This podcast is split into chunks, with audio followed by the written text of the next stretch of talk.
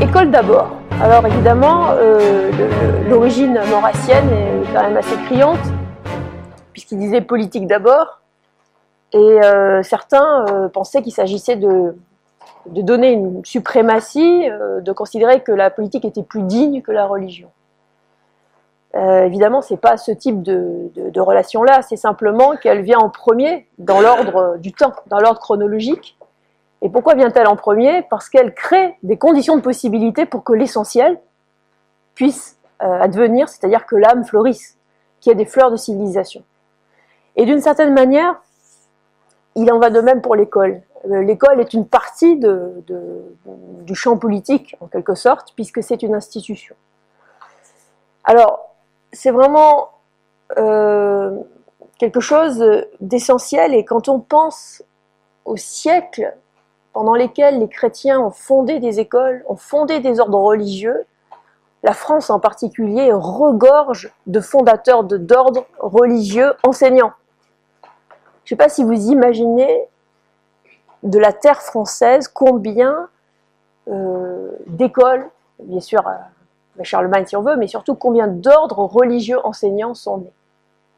On peut penser bien sûr aux jésuites, qui nous donnent un pape aujourd'hui, mais on peut penser aux oratoriens, on peut penser aux frères des écoles chrétiennes, aux eudistes, à bien d'autres, aux dominicains bien sûr. Donc, cette priorité, ce caractère absolument euh, essentiel de l'enseignement, de l'école, sautait aux yeux de tout le monde.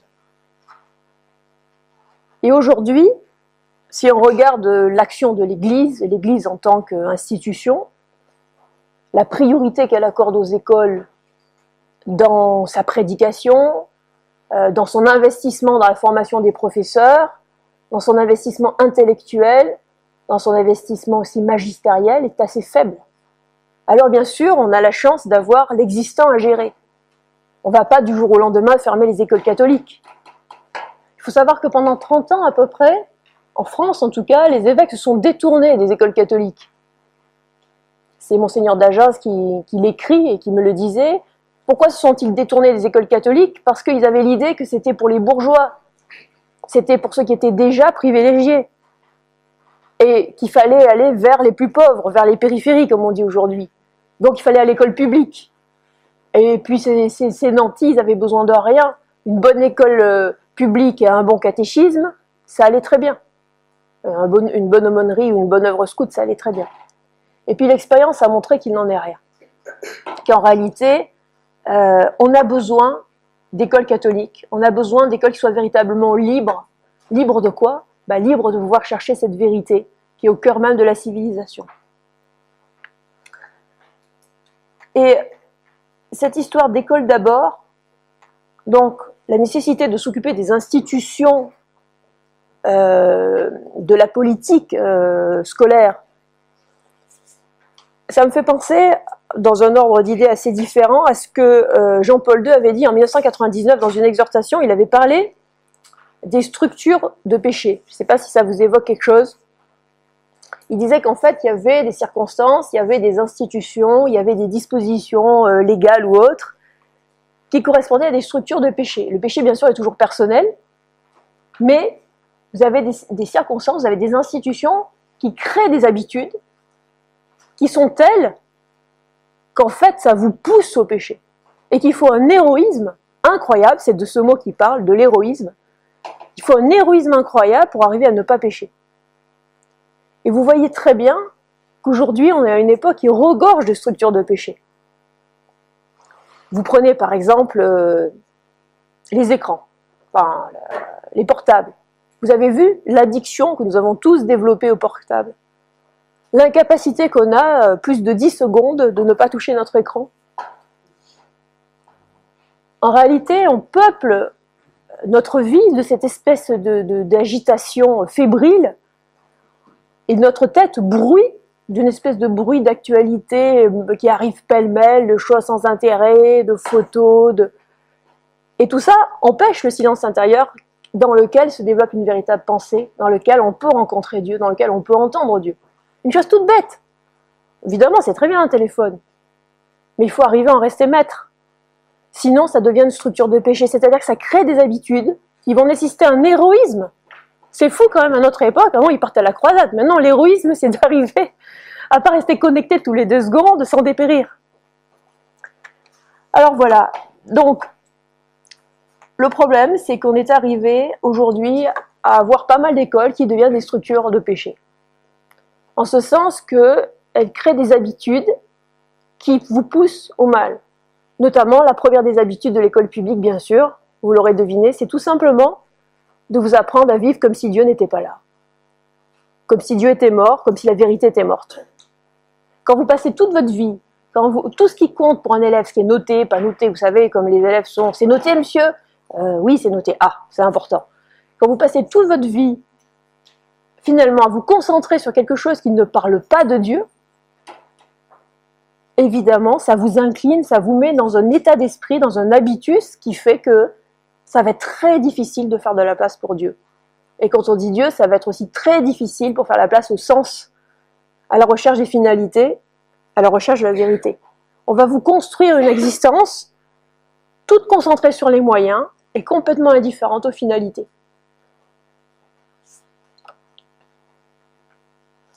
Alors oui, bien sûr, c'est école d'abord en ce sens que l'enfant vient chronologiquement avant l'adulte. Alors il faut bien s'occuper de l'enfant si on va avoir une chance d'avoir un adulte accompli. C'est tout bête. C'est ce que fait l'Église mater et magistra en s'investissant dans l'éducation. Elle, elle sait, et elle n'est pas la seule à le savoir, que rien n'est plus important que de s'occuper de l'enfant. Tout bon révolutionnaire le sait. Quelle est la priorité de n'importe quelle révolution, à commencer bien sûr par 1789 mais bien d'autres révolutions ou bien d'autres totalitarismes, la priorité, c'est toujours encore de se saisir de l'enfant. Vous pouvez penser à certains totalitarismes, bien sûr, vous pensez à l'Allemagne euh, nazie, exclusion des mouvements de jeunesse classiques, création des Hitlerjugend. Vous pouvez penser euh, à la création des Balila et euh, l'interdiction, pareil, du, scoutisme, de toutes les créations plus proprement disons, enfin des œuvres, des œuvres éducatives chrétiennes ou autres d'ailleurs, en Italie. Euh, ou alors dans des systèmes qui étaient euh, un petit peu l'archétype du, du, totalitarisme il y a très très longtemps. Vous pouvez bien sûr penser au modèle spartiate.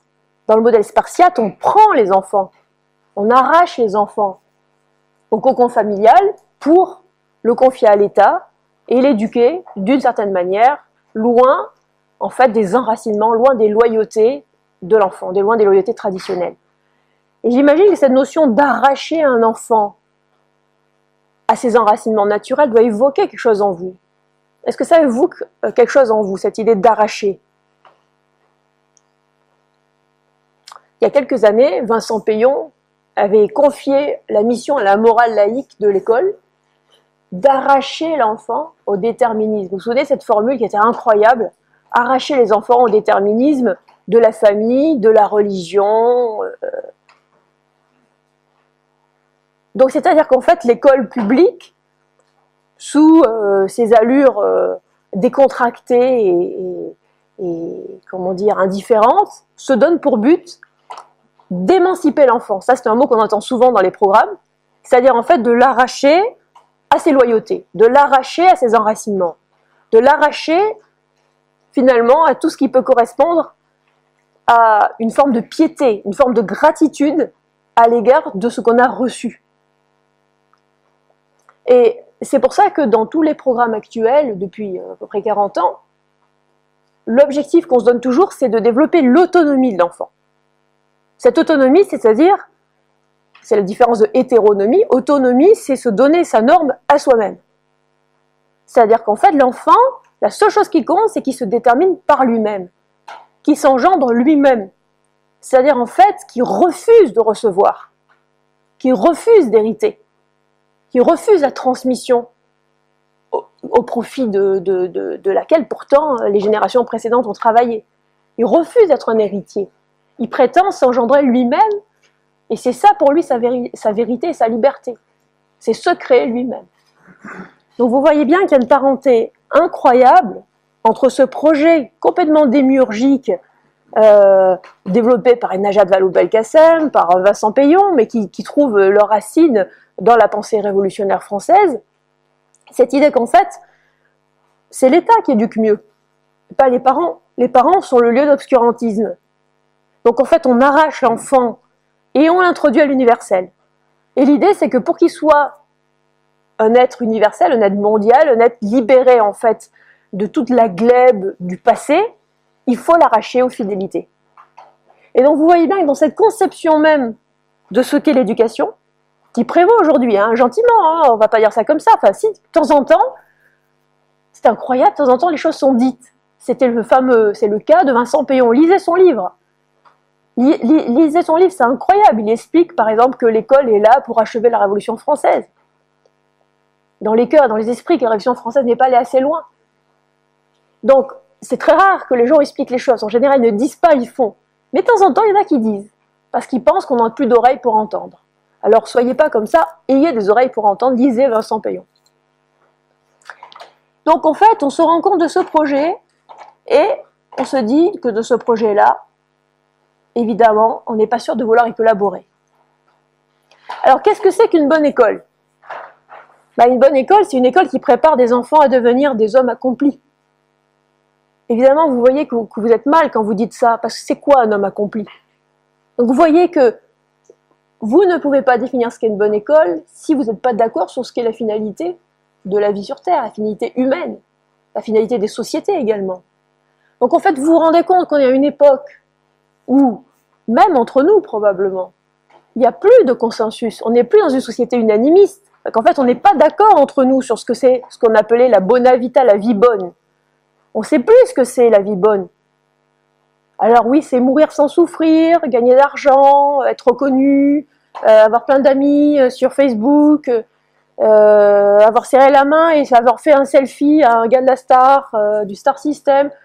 Vous croyez vraiment que c'est ça la vie? Et pourtant, c'est ça qui, qui, qui, occupe aujourd'hui, en tout cas, dont on nous fait croire que ça occupe essentiellement l'esprit des gens.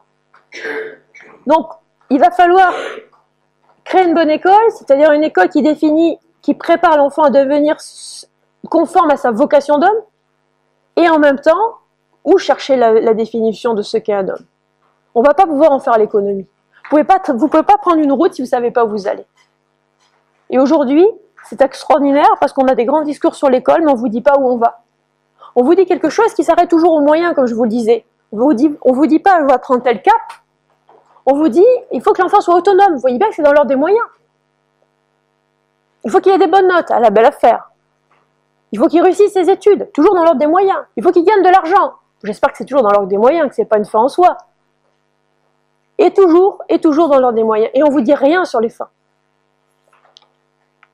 On ne vous dit rien sur les fins parce qu'en fait, on n'est pas d'accord et que le meilleur moyen en fait pour l'école publique d'emmener un maximum de gens dans son sillage, c'est de ne pas expliciter en réalité quels sont ses objectifs. Alors qu'est-ce qu'on fait dans ces conditions-là? Soit on opte pour une école unique qui évite soigneusement tous les sujets qui fâchent, mais c'est ce qu'à une époque où la société était chrétienne profondément, c'est ce qu'on a pu faire un certain temps.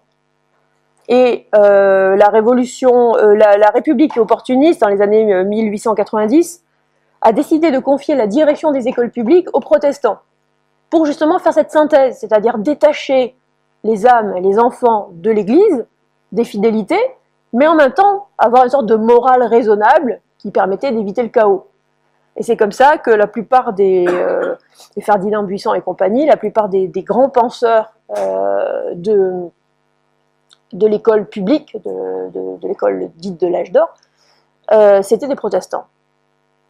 Mais aujourd'hui que la, société chrétienne disparaît, on ne peut plus reposer sur ce que Jules Ferry appelait la morale du bon père de famille. Elle est où la morale du bon père de famille? D'abord, on vous explique qu'un père, une mère, deux pères, trois pères, euh, enfin, on vous explique que la famille c'est plus rien, qu'on peut la changer tout le temps, qu'on peut la recomposer. Elle est où la morale du bon père de famille? Vous allez, vous allez construire comment ce minimum de consensus qui permet de vivre tranquillement sans avoir à guerroyer, sans avoir à expliciter sur quoi vous fondez euh, votre vision du monde. Alors, si on essaie d'éviter tous les sujets qui fâchent dans une école, eh bien évidemment, on évite les sujets qui ont du sens, on évite les textes qui disent quelque chose sur la destinée humaine. C'est comme ça qu'aujourd'hui on voit qu'on élimine, On n'étudie plus le Cid, on n'étudie plus Pascal, on n'étudie plus Racine, on n'étudie plus tout ce qui dit quelque chose sur la destinée humaine. On va étudier des choses anecdotiques sur les mœurs, des choses narcissiques sur nos modalités de vie, mais plus rien sur la destinée, le tragique, en fait, la, tension dramatique de la vie humaine. Et c'est comme ça qu'on génère un formidable ennui. On n'a jamais été une époque à laquelle les gens se sont autant ennuyés à l'école. C'est normal, les élèves qui sont mauvais à l'école. Je veux dire, c'est à la limite, c'est presque un réflexe salutaire. Pour arriver à se passionner pour ce qu'on leur donne, il faut quand même avoir euh, une très faible ambition humaine, euh, une très faible vitalité. Alors si on se sent éloigné de tout ce qui peut avoir du sens pour éviter de fâcher, eh bien évidemment, ça ne peut générer qu'une école qui ne dit rien d'essentiel, une école qui ennuie et qui échoue.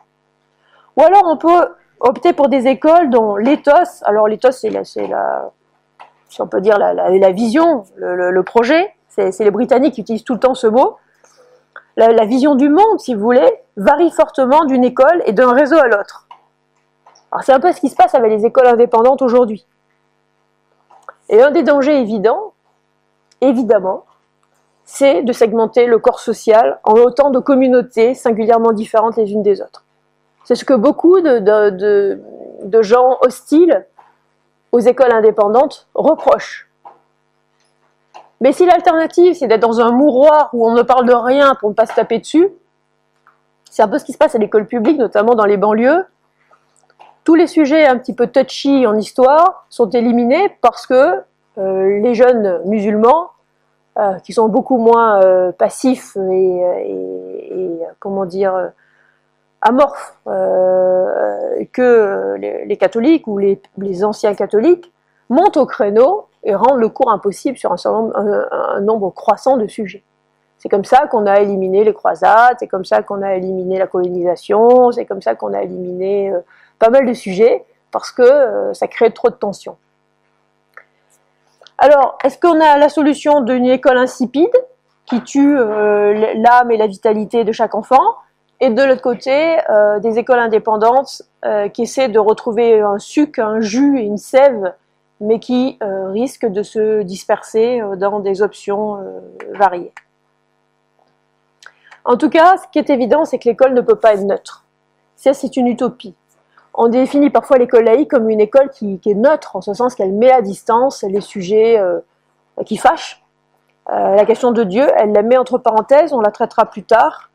C'est pas possible, on l'a vu tout à l'heure, ça correspond à une structure de péché, c'est-à-dire que l'enfant, si l'enfant s'habitue en fait à plus chercher la vérité, à plus chercher le sens, eh bien en réalité, il anémie son âme et, c'est beaucoup plus difficile ensuite pour lui bah, de développer cette partie essentiel de développer la transcendance, l'accueil de la transcendance en lui-même. C'est-à-dire que le fait d'être dans une école laïque, le fait d'être dans une école qui euh, met Dieu de côté, c'est une espèce de mutilation en réalité de l'enfant et de l'adulte de demain. Alors, si on regarde un petit peu les finalités implicites de l'école dominante, bah, on va dire l'éducation nationale, mais malheureusement c'est souvent le cas aussi de nombre euh, d'écoles euh, catholiques sous contrat, faut bien le dire. On a une société, euh, on a une école qui se fait écho des modes, qui se fait écho de ce qui est valorisé dans la société. Traditionnellement, l'école se pensait comme un sanctuaire. C'est-à-dire qu'elle laissait le bruit, voyez même la, voyez même la structure, c'était un séminaire ici, mais voyez même la structure d'un cloître, la structure d'un cloître, ça va nulle part, c'est fermé. La, seule échappatoire, c'est le ciel. c'est conçu, c'est-à-dire les bâtiments sont conçus pour ça. La plupart des, des maisons euh, de congrégation avaient une théorie architecturale. Les jésuites avaient une conception de l'architecture, les frères des écoles chrétiennes avaient une conception de l'architecture, qui servait en fait à orienter le regard. Par exemple, je ne sais plus si c'est les jésuites ou les frères des écoles chrétiennes, ils voulaient que ce soit assez sombre, de manière à aider à la concentration. Donc il y avait des endroits de lumière, mais l'endroit où on travaillait est un endroit où il y avait peu de lumière, pour pouvoir concentrer euh, l'enfant sur l'esprit. Et donc, on est dans une situation où on est à rebours de l'école sanctuaire. Vous entendez toujours parler du fait qu'il faut absolument que l'école soit ouverte au monde.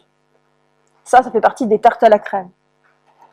Alors, qu'est-ce que c'est être ouvert au monde? Ben, Par exemple, ça va être ne pas résister au matérialisme, ne pas résister aux modes, ne pas résister aux dictats de l'argent, aux dictats du système qui vous disent ce qu'il faut faire et pas faire. Ça passe d'abord, par exemple, dans les écoles publiques, par euh, le diktat euh, de la manière de s'habiller. Les enfants qui s'habillent pas conformément à ce qui est attendu, au canon du moment, sont rejetés. Et les références qui sont proposées à l'école publique, et ça, pour ceux qui sont Bon, il y a beaucoup de jeunes ici, donc vous, l'avez certainement vécu, mais à ma génération, ce n'était pas du tout le cas, et même à 30 ans, ce n'est pas le cas. Quand vous prenez des manuels de mathématiques, par exemple, au lieu de vous demander, euh, euh je sais pas moi, de calculer euh, l'air d'une piscine, eh bien, on va forcément vous donner des exemples qui sont issus de la dernière série télé, euh, de d'un manga, d'un dernier film, d'un Walt Disney. C'est tout le temps, tout le temps référé à ce qui est supposé être l'univers de l'enfant, et c'est toujours un univers virtuel, c'est toujours un univers de consommation, c'est un univers de masse, massifié. C'est jamais un univers incarné, c'est jamais un univers localisé. On va jamais vous dire, euh, ben voilà, telle région, grosso modo, à la forme d'un octogone, calculer l'air euh, de euh, tel endroit. Ou bien si on fait, on va jamais prendre des exemples qui sont issus de l'expérience incarnée terre à terre, physique, physiologique presque, des enfants on fera appel au contraire à une sorte de dématérialisation de leur expérience.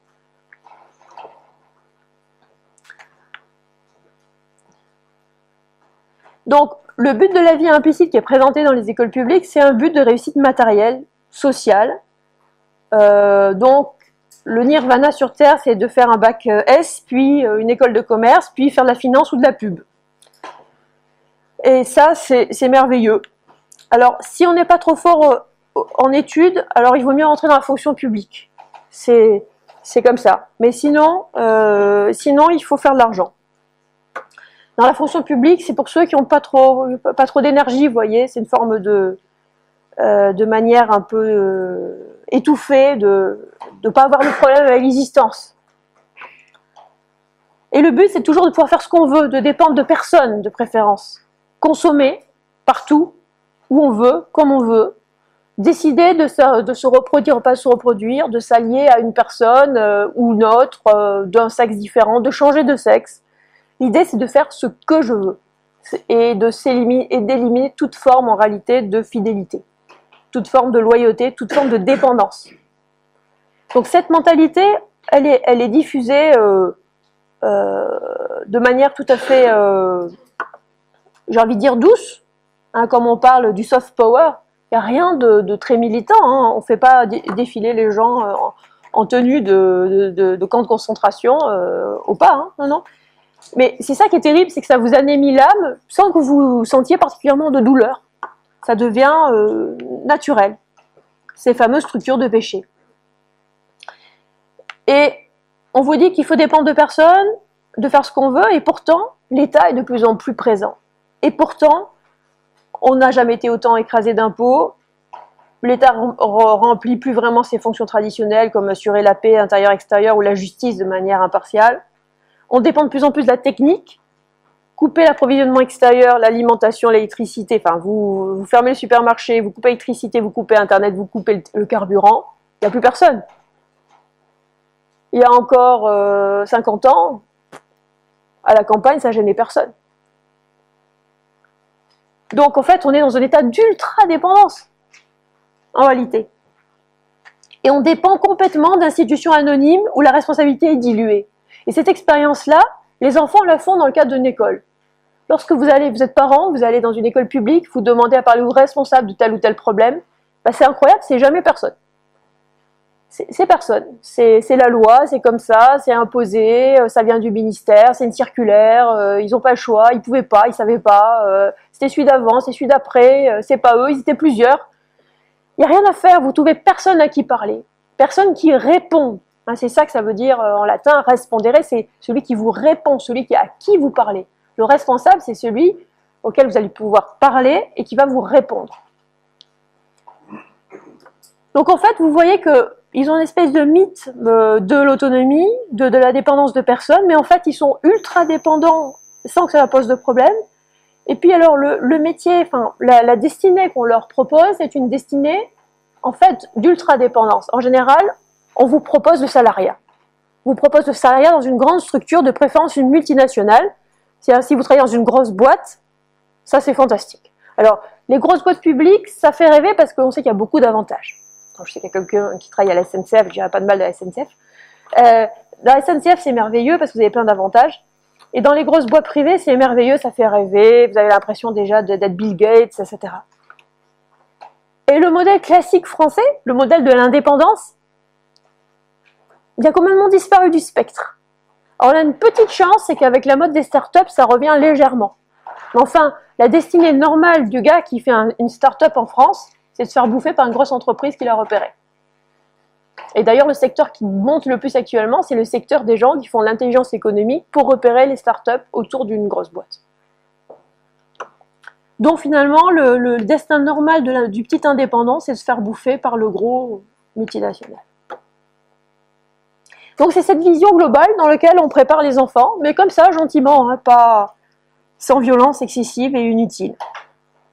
Alors du coup, les conséquences de ces finalités dans le système scolaire, c'est tout simple. C'est que l'autonomie et le vivre ensemble sont l'alpha et l'oméga du projet éducatif. Hein, il faut vivre ensemble. L'idée, c'est que tout le monde puisse vivre avec tout le monde. Hein, Vous trouvez ça dans allez, 90% des projets, dès la maternelle. J'ai eu l'expérience, j'avais mis mon, petit dernier à l'école publique pour faire des petites économies avant les écoles indépendantes. Et euh, réunion de début d'année, alors nous avons un thème cette année. Alors déjà un thème quand on a une petite section, enfin bon. C'est le vivre ensemble. Ah ben j'étais rassurée. Alors, dans l'école publique, on va refuser de guider le goût des enfants. On va refuser de guider leur goût, c'est-à-dire montrer ce qui est beau, les préserver de ce qui est laid, de ce qui est faux, de ce qui est mal. Non, vous savez qu'en général, quand vous allez à des expositions de dessins d'enfants, eh ben, c'est vraiment la laideur totale. C'est épouvantable. Il y a des couleurs partout. En général, c'est des pieds, des mains. Quand ils ne peignent pas dessus, c'est déjà de la chance. Et en réalité, dès le début, on est dans l'amoncellement, on est dans le narcissisme. Vous voyez, le, fait de leur mettre les pieds ou les mains dans la couleur, et puis après euh, les mettre sur une feuille, et puis on va inviter papa-maman à regarder leurs pieds dans la couleur. C'est quand même une perspective qui est étonnante. Vous voyez ce que ça veut dire à l'enfant? D'abord, c'est laid, ça coule partout. Ils ont... Ensuite, ça leur donne un rapport au corps. Déjà, le corps devient une partie, un objet presque. C'est plus comme s'ils sont plus leur corps. Or, dans la vision chrétienne, on est notre corps. Et puis, c'est laid. Et donc, au contraire, on va pas leur apprendre, on va pas les ouvrir à la beauté, la beauté de la nature, la beauté de la culture. On va laisser l'homme à jachère, il n'y aura pas d'éveil à la transcendance, ce qui se traduit non seulement par le fait qu'on ne parlera pas de Dieu, de notre vocation spirituelle, mais aussi par l'élimination et la désorientation, l'élimination et la dévalorisation de l'admiration. Ça, c'est quelque chose qui est très important, il faut vraiment que vous le reteniez. S'il y a une chose qui a complètement disparu et qui est très mal vue, c'est l'admiration.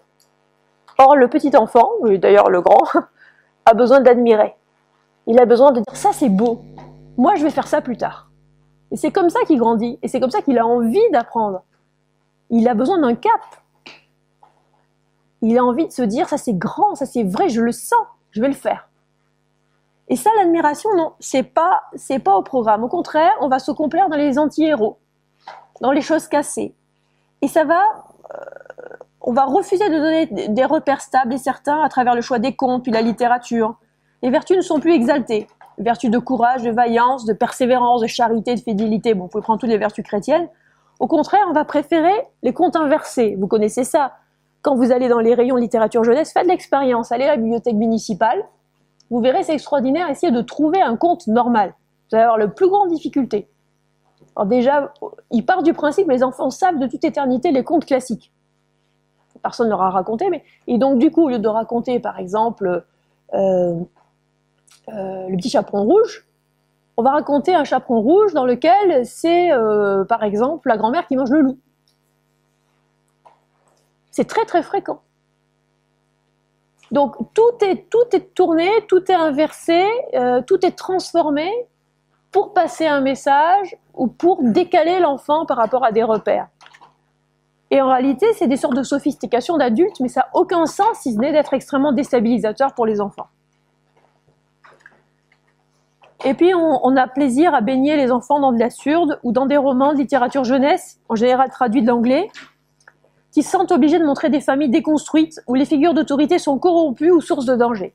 Pour ça, vous prenez pareil, hein, prenez des livres de littérature jeunesse, prenez même le Goncourt euh, des lycéens, lisez, et vous verrez que euh, les histoires se déploient toujours dans des familles massacrées, où le père est incestueux, où euh, le petit copain, en réalité, couche avec la mère, etc on dirait qu'ils font exprès de vous plonger dans un univers sordide qui va attrister l'âme et vous donner l'impression que le monde finalement est, vraiment le lieu de la prédation.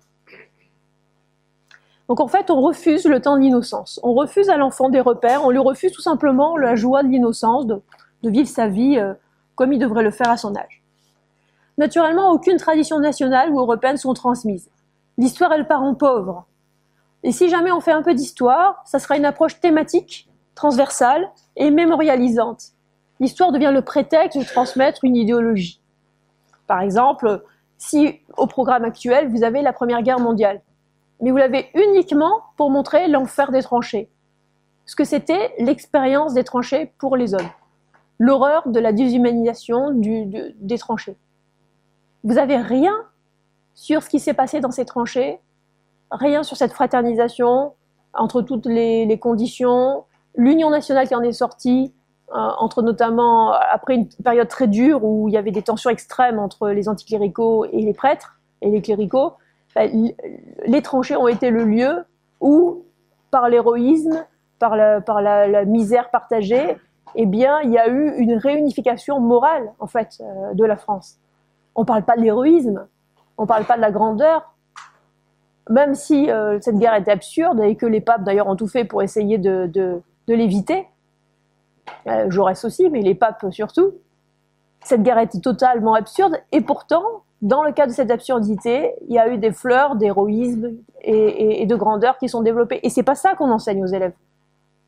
On va, on va peut-être, hein, si, on a un peu de chance, parler euh, des déserteurs, et, puis après que Jospin, je crois que c'était Jospin qui, avait euh, fait une cérémonie euh, en l'honneur des déserteurs, on va peut-être parler, toujours pareil, de l'inversion par rapport aux, valeurs sur lesquelles on peut se construire. Rien sur le patriotisme, rien sur l'amour de la France, rien sur toutes ces familles, ces familles paysannes qui refusaient la pension d'État quand leur mari partait dans la tranchée. L'État disait euh, enfin à la guerre, l'État disait on va vous donner une pension pour vivre. Ils refusaient, les familles refusaient les pensions pour pas vivre au crochet de l'État, parce que c'était leur manière d'assumer une partie du combat. Ça, Gustave Thibon le raconte. Je vous conseille de voir, c'est très facile et c'est pas, enfin c'est agréable. Euh, euh, un reportage qui a été fait par Patrick Buisson sur, ça s'appelle Il était une fois FOI de Gustave Thibon. Vous pouvez l'acheter par exemple au, monastère du Barou ou ailleurs, j'en sais rien. C'est Patrick Buisson le réalisateur c'est vraiment intéressant. Il parle de cette société un peu euh, défunte et euh, il parle euh, de cette dignité, de cette manière de vivre qu'avait la paysannerie française et notamment de cet épisode qui est très intéressant. Alors, bien sûr, il n'y a aucun enracinement charnel. Le contact avec la nature, la connaissance de la géographie physique de son pays, au contraire, contraire, on va diffuser des films issus de l'industrie du cinéma, essentiellement Walt Disney, euh, quand jamais il y a, si jamais vous avez un, comment dire, une pause ou euh, un temps de, repos, on diffusera des choses qui correspondent à la culture planétaire, à la culture mondialisée.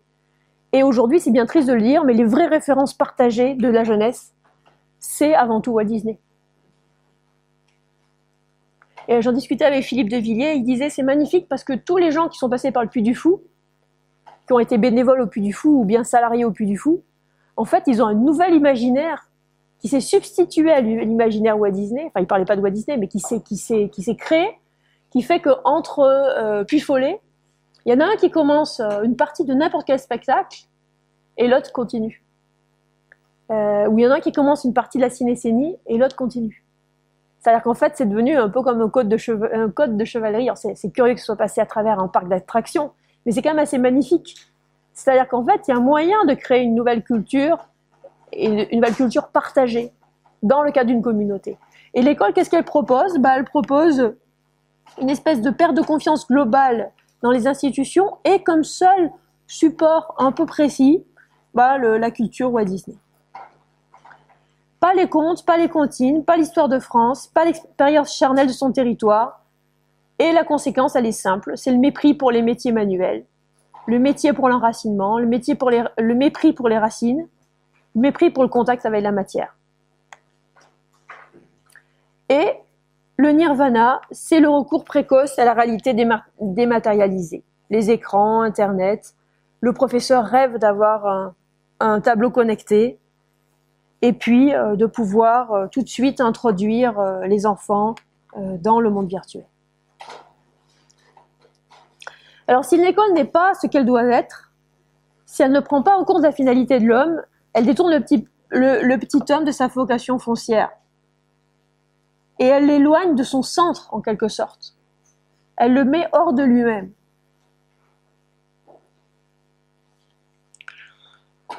Et ce problème est redoublé par le fait qu'en fait, la mission première de l'école, ça paraît peut-être euh, évident, mais vous allez vous rendre compte que ça l'est plus. La mission première de l'école, bien sûr, c'est de transmettre. Mais quand vous écoutez les discours des hommes politiques, quel est le mot qui ressort quasiment autant que transmettre, voire plus surtout si vous leur dites quelle est la priorité, quelle est leur principale préoccupation, ils vous sortiront l'égalité des chances. L'école est là pour assurer l'égalité des chances. Ça veut dire que l'école est là pour rebattre les cartes, elle est là pour taper sur celui qui a un peu plus euh, de, moyens ou d'héritage ou de, dons, et puis euh, tirer euh, sur celui qui était déshérité. Donc elle se, elle se pense en vecteur de révolution politique. Or, l'école n'est pas là pour faire ça. L'école, elle est là pour être le lieu de la transmission. Alors, euh, Maurras l'a expliqué euh, clairement. Moi, j'aime beaucoup ce que dit Anna Arendt sur l'école.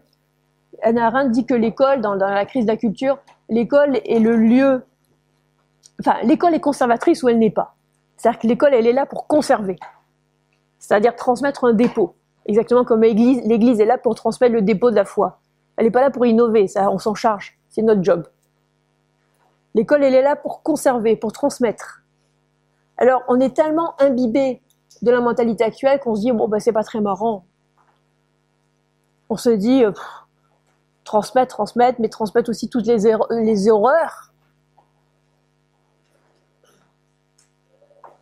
Alors, bien sûr, il ne faut pas d'inertie. La tradition, c'est pas l'inertie. La tradition, c'est pas le fétichisme du passé. C'est pas le passéisme. C'est savoir garder, en réalité, l'essentiel. Et je citerai volontiers Don Gérard. Donc, euh, pour ceux qui ne connaissent pas Don Gérard, été le fondateur du monastère du Barou. J'ai relu hier Demain la chrétienté pour vous, qui est un livre extraordinaire et dont Gérard dit la tradition consiste non à refaire ce que les autres ont fait, mais à retrouver l'esprit qui a fait ces choses et qui en ferait de toutes autres en d'autres temps. Donc la tradition, c'est connaître le passé pour en saisir l'esprit. Et Gustave Thibon, qui est d'ailleurs le préfacier de ce livre, grand philosophe euh, ardéchois, toujours pareil, à propos de cette transmission, de cette tradition, disait Je ne recule pas vers ce qui fut, je monte vers ce qui demeure. Donc vous voyez que l'abîme est immense entre la conception de l'école publique, omnubilée d'être actuelle, omnubilée d'être à la mode, omnubilée d'être de son temps, et la conception traditionnelle de l'éducation qui est de concentrer l'enfant sur ce qui demeure, sur ce qui est éternellement vrai. Alors ça ne veut pas dire qu'on ne s'intéresse pas aux sciences et compagnie, hein, c'est pas la question. Mais c'est qu'on essaie de centrer son âme sur ce qui demeure, ce, sur quoi il va pouvoir construire sa vie. Et pour Maurras, par exemple, une des choses essentielles dans, le, dans ce qui fait la civilisation, c'est en fait euh, ce qu'on pourrait appeler la gratitude c'est la conscience que nous héritons toujours infiniment plus que ce que nous pourrons jamais apporter au monde. C'est ça qui fait la civilisation. De ce qu'on appelait la piété filiale aussi, c'est cette espèce de sentiment de gratitude profonde. C'est-à-dire qu'on aura toujours plus de devoirs qu'on a de droits. C'est ça être héritier. Un héritier, il fait pas n'importe quoi. Et souvent, je me, demandais pourquoi, pourquoi il y a tant d'héritiers de, de, familles nobles qui créent des écoles indépendantes. Je ne sais pas si vous connaissez des fondateurs d'écoles indépendantes. C'est assez amusant de voir que les familles euh, nobles françaises sont extrêmement surreprésentées dans les créateurs d'écoles. Ça atteint parfois 40% des créateurs d'écoles, euh, des équipes de créateurs d'écoles, même parfois plus. Et je me disais, c'est quand même curieux, cette, cette, euh, cette surreprésentation. Et en fait, c'est très logique. C'est parce qu'en fait, ces familles-là savent que ce qu'on est, c'est ce qu'on transmet, c'est ce qu'on a reçu. Elles savent qu'on n'est que ça avant de pouvoir créer soi-même. On crée rien, on n'est rien si on ne reçoit pas. Elles le savent, c'est le cœur de, leur identité. Et c'est comme ça que tout naturellement, elles, elles, créent des... En général, elles font de la finance, il faut bien trouver de l'argent elles épousent la bonne bourgeoise et elles créent des écoles, ce qui les appauvrit, et puis le cycle recommence. Alors voilà, je pense que vous avez bien mesuré l'abîme qui sépare les deux modèles d'école. D'un côté, il y a une école où tout présuppose que Dieu est mort, qu'il n'y a plus de vérité, qu'à chacun il revient en toute autonomie de faire sa tambouille personnelle, de fixer ses valeurs, hein, les fameuses valeurs dont on nous rebat les oreilles. Et bien sûr, vous êtes libre à condition euh, d'accorder un respect absolu à la religion de l'absence de vérité. Si vous expliquez qu'il y a une vérité, là, il n'y a plus de, liberté pour vous. Et de l'autre côté, il y a une école qui croit que Dieu nous a racheté de son sang et que chaque enfant est fait pour le ciel et qu'il doit et doit atteindre ce ciel en faisant la volonté absolument singulière de Dieu sur lui. C'est-à-dire que chaque enfant doit trouver, doit identifier sa vocation personnelle. Donc vous imaginez qu'une école qui a une telle conception des choses et une école qui est anti-massifiée, qui est le contraire de l'école publique, qui raisonne par classe. Quand vous lisez des bouquins de, de, pédagogie, on vous parle du groupe classe, par exemple. On vous parle de manière euh, anti-personnelle. Ils sont obsédés par l'idée qu'à tel âge, un enfant doit être dans telle classe et avoir tel niveau. Et on vous dit que tel enfant, quel que soit son talent, il en a pour 15 ans. C'est comme ça, madame. C'est le bagne, c'est 15 ans. Mais s'il est prêt avant, et s'il a un autre projet Et s'il a d'autres capacités Et s'il a une vitalité qui lui permet de, de digérer tout ça plus vite Ah non, il faut qu'il fasse 15 ans. C'est comme ça, avec les autres. C'est l'expérience. Donc vous voyez, c'est très curieux. Ça veut dire qu'on nie le caractère radicalement singulier et la vocation personnelle de chaque être. Et moi, je crois, avec André Charlier, grand éducateur, qu'en fait l'école est là pour nous apprendre à répondre toujours à l'appel le plus haut. Je crois que l'école est là pour nous apprendre toujours, c'est la formule de Charlier que j'aime beaucoup, d'aller à la fine pointe de soi-même, à la fine pointe de son âme. Évidemment, la fine pointe de, votre âme, c'est pas la fine pointe de l'âme du voisin. Chacun a son appel personnel, il est dans la vérité que quand il y répond. Alors ces deux écoles n'ont rien en commun. La première école, école publique, détourne de Dieu, la seconde cherche à allumer en chacun le feu de l'amour de Dieu. La première ne voit que les choses matérielles, la seconde est sensible aux invisibles, est ouverte à la communication avec le monde invisible, avec ce qu'on appelle l'église triomphante, c'est-à-dire les saints, les anges, c'est-à-dire qu'elle voit une réalité qui est dérobée aux yeux des matérialistes. Alors, on est tellement euh, déshabitué à la réalité spirituelle euh, que ça nous paraît peut-être un peu exalté comme formulation, mais quand, quand on s'enthousiasme pour le petit prince, par exemple, qui dit que l'essentiel est invisible aux yeux, il dit rien d'autre. L'essentiel de ce qui vous constitue est invisible. Et on est entouré de choses invisibles qu'on méprise et qu'on a pris l'habitude de ne pas considérer. En réalité, quand on considère ces deux modèles d'école, c'est pas deux modèles d'école, c'est deux civilisations, c'est deux cités qui n'ont rien à voir l'une par rapport à l'autre. À supposer qu'on puisse appeler civilisation un monde sans Dieu, ce qui me paraît pas du tout acquis. Donc on a à faire un choix qui est polarisé, polarisant, c'est-à-dire que c'est pas du tout un choix indifférent, et de notre côté, les cartes sont très brouillées. Si on regarde aujourd'hui, en 2000, 2017, ce n'est plus, qu'est-ce qu'on a comme école? Bah, Une école véritable, c'est une école qui donne le culte de la vérité, de l'aventure intérieure, pour se dépasser, étendre à ce qui est beau, qui est vrai, qui est grand, donc les fameux transcendantaux. Une telle école peut être soit catholique, soit crypto-catholique ou pré-catholique. Dans ce cas, elle met les enfants au port de la foi, elle creuse en eux une soif de vérité qui ne s'étanchera qu'en Dieu. J'ai envie de dire que c'est pas le pire, la différence entre une école catholique et une école crypto-catholique. Mais par contre, si cette école ne développe pas en eux cette espèce de soif absolue de la vérité, cette soif des transcendantaux que sont le bien, le vrai et le bon, eh bien, ce n'est pas une école. Elle ne répond pas à la vocation humaine. Alors, si je vous décris une école telle que j'en ai vu beaucoup, qui correspond au caractère suivante, est-ce que vous pensez qu'elle pourra répondre à notre besoin d'école? Une école qui se dit catholique ou pas, mais qui montre un très faible enthousiasme pour la transmission du passé chrétien et qui est très mal à l'aise à l'égard de la chrétienté. Une école qui s'enthousiasme pour tout ce qui est étranger et exotique. Une école qui donne une transmission décousue de la langue française.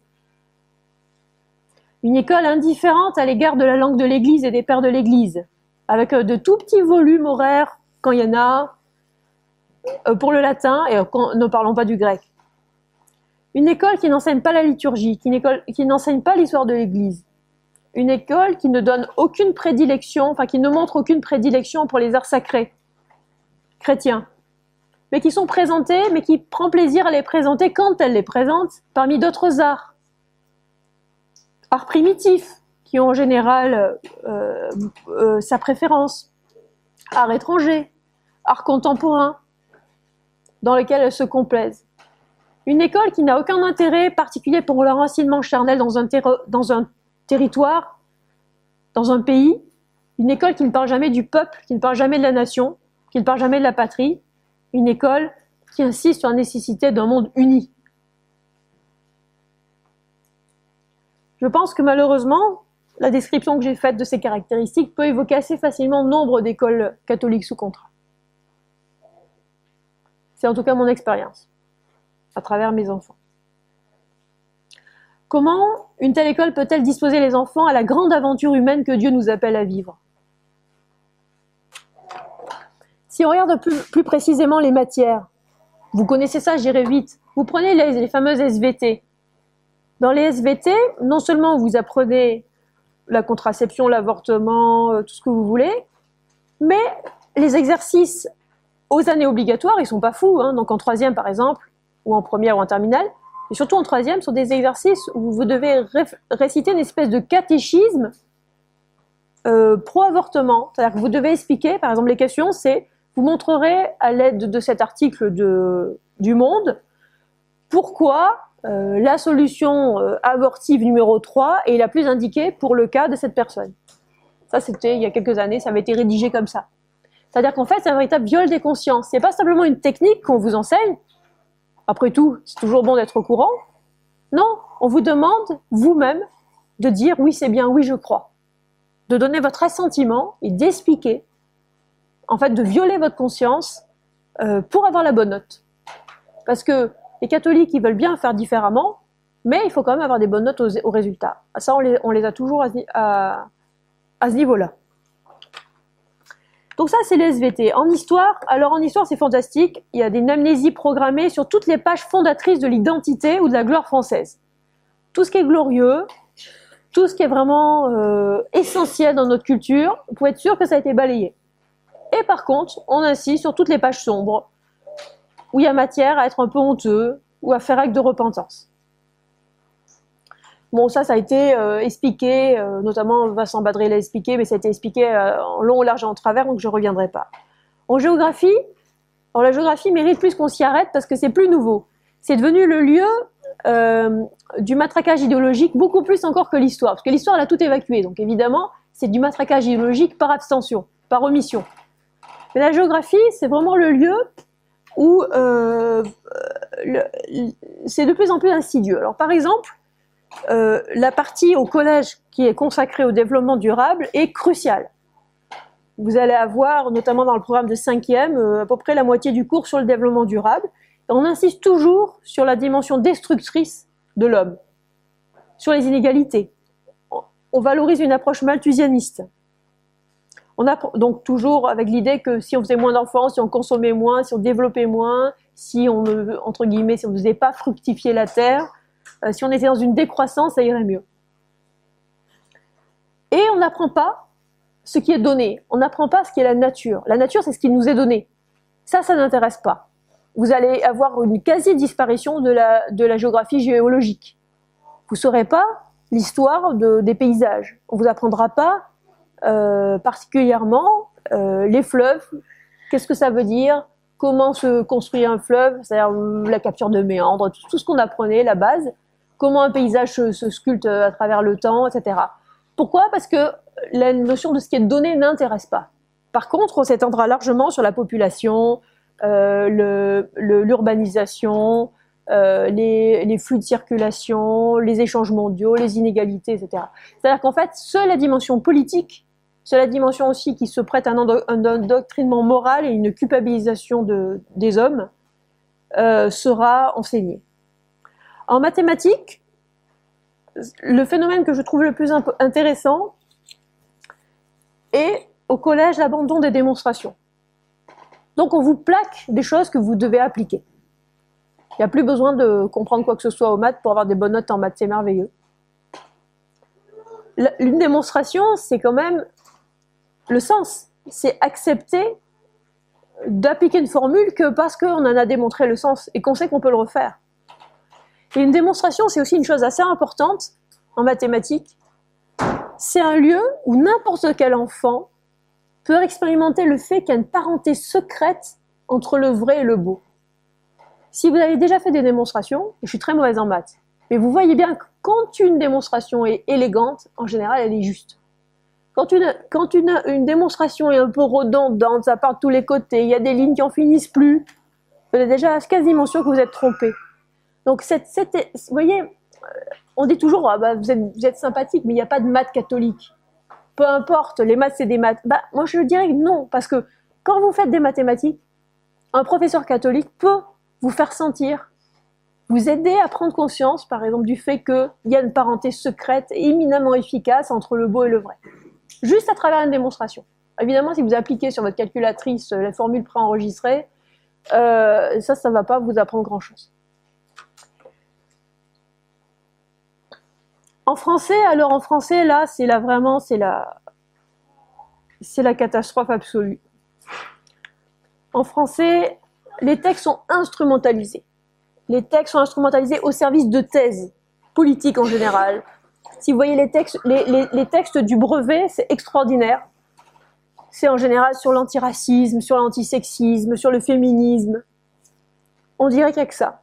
Les textes classiques sont négligés au profit d'une littérature jeunesse traduite de l'anglais, enfermant l'imaginaire des enfants dans des univers non susceptibles de les enthousiasmer, toujours avec cette perspective de ne surtout pas donner quelque chose à admirer.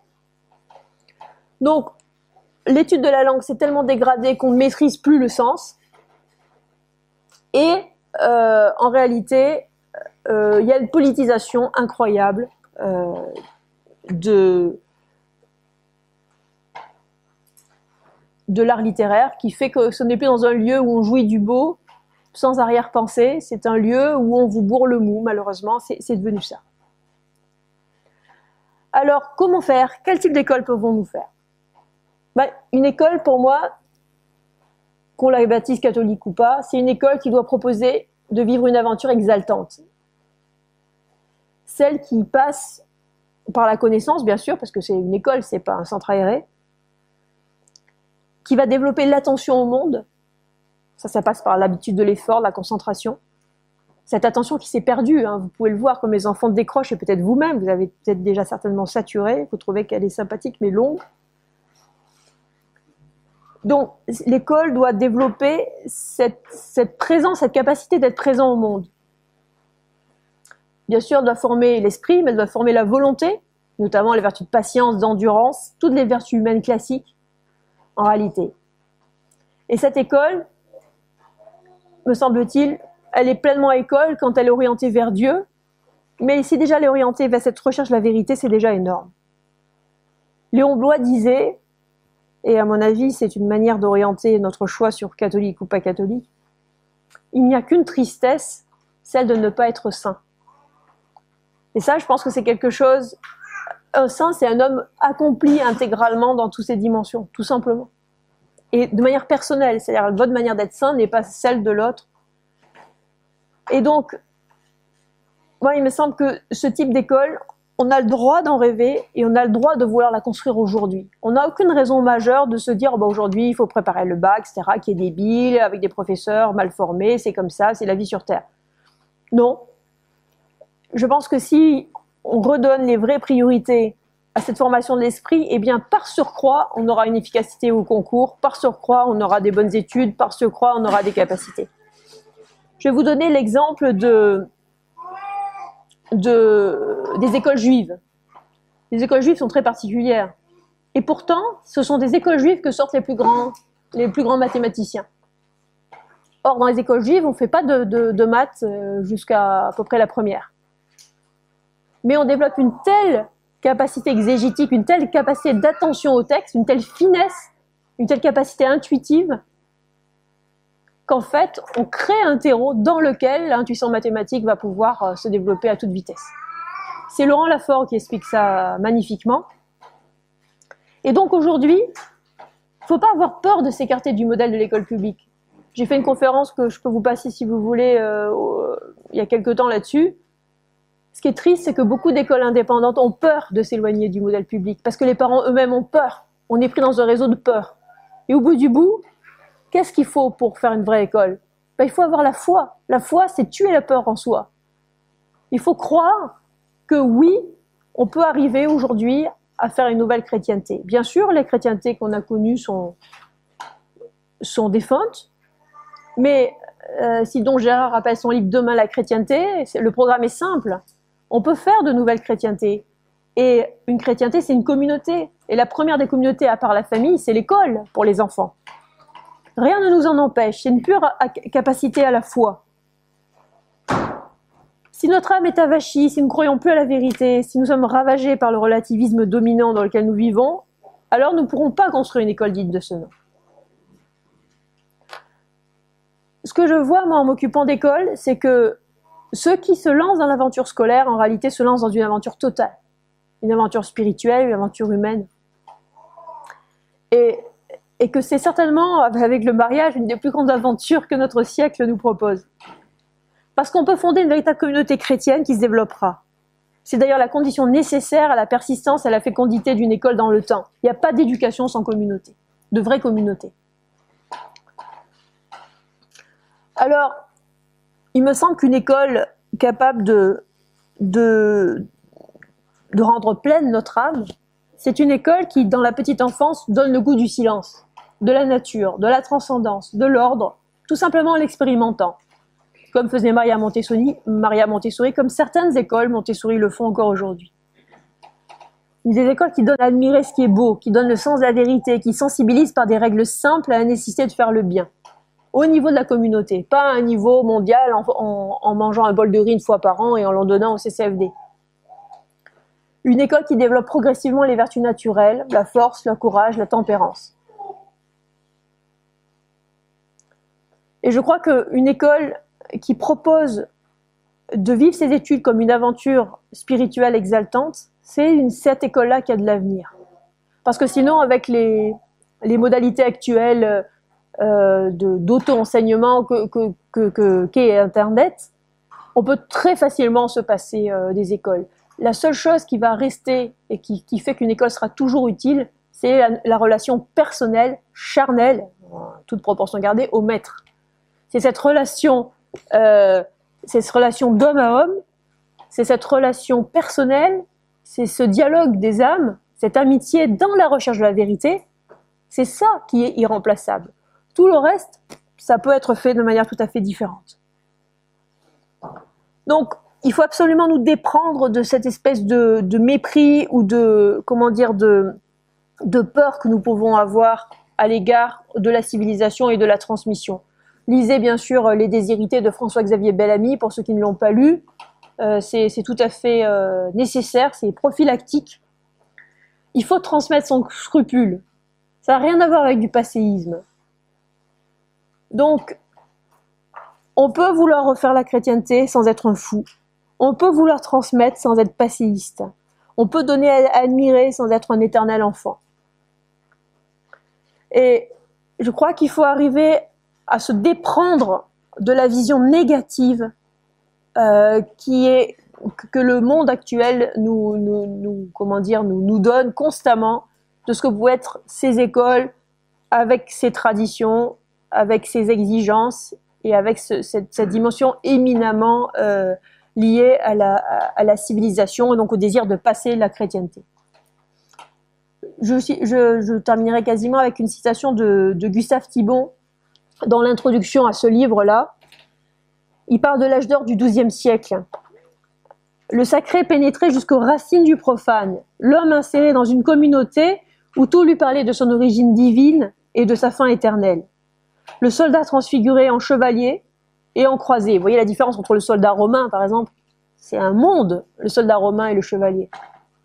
Le prince, oint du Seigneur et porte-glaive de Dieu. La force au service de la lumière. En deux mots, une cité des hommes où frémit l'ébauche de la cité de Dieu. Alors, s'il y a un sujet de méditation que je vous donnerai volontiers, c'est tout simplement le fait d'essayer d'éliminer en nous cette espèce de gêne qu'on a à l'égard de la transmission d'une civilisation, à l'égard de la chrétienté. Une fleur ne peut pas se passer de terreau. Vous n'engendrerez rien, vous ne créerez rien sans terreau. L'enfant a besoin d'être alimenté. Quand un enfant naît, on lui demande pas son avis pour le nourrir, pour lui donner du lait, pour lui donner des légumes, euh, pour le protéger. On lui dit pas qu'on entrave sa liberté. Il en va de même pour la nourriture spirituelle. Ne pas l'alimenter spirituellement, c'est tout simplement manquer de foi et manquer d'amour. Alors je terminerai avec la citation que j'aime beaucoup évidemment, mais qui est toute simple, de Simone Veil. Alors tous ces gens sont liés, vous voyez, c'est ça qui est magnifique. Euh, peut-être vous connaissez, donc Don Gérard euh, est préfacé par Gustave Thibon, et Gustave Thibon a passé une partie de la Seconde Guerre mondiale avec la philosophe Simone Veil, qu'il a recueilli chez elle, qui elle se laissait plus ou moins mourir c'est un être tellement absolu qu'elle avait un peu euh, difficulté à rester vivante alors que tant de gens mouraient. Donc tous ces gens sont liés. Simone Veil, euh, pas l'avorteuse, hein, on est d'accord. Hein. Simone Veil avec un W. Un peuple sans passé est impropre au surnaturel. Alors si vous voulez marquer une phrase, pour ceux qui ont le, le poignet facilement fatigué, vous pouvez marquer celle-là. Un peuple sans passé est impropre au surnaturel. Alors, à Academia Christiana, je pense que vous avez un choix à faire. Si vous voulez avoir un avenir, il faut que vous vous intéressiez à votre passé. Et si vous voulez développer la surnature en vous, alors il faut des écoles qui forment et respectent la nature profondément. Voilà.